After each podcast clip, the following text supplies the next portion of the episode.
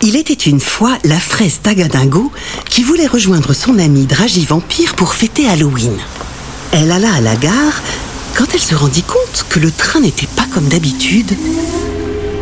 Elle aperçut un chat noir et s'adressa à lui.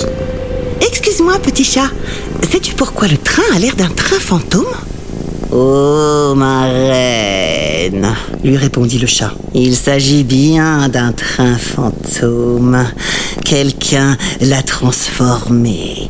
Et depuis, nul ne sait où il peut nous emmener. La fraise surprise reprit.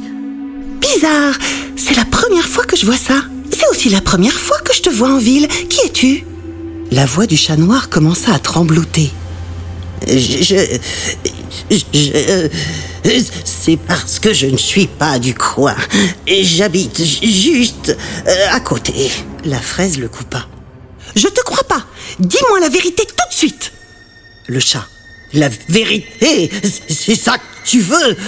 Prépare-toi à être terrifié. Le chat changea d'apparence et se transforma en sorcière. C'était en réalité elle qui avait transformé le train en train fantôme. que je reviendrais. Cette fois, c'est trop. Je te laisserai pas transformer tous les trains en trains fantômes, lui répondit la fraise. Elle attrapa sa couronne et la lança en plein dans le gros nez crochu de la sorcière. Le choc fut si fort que son nez se boucha et il commença à gonfler, gonfler, gonfler. La fraise prit alors son sceptre royal qui lui servait de baguette magique et avec la pointe, elle perça le nez énorme de la sorcière qui s'envola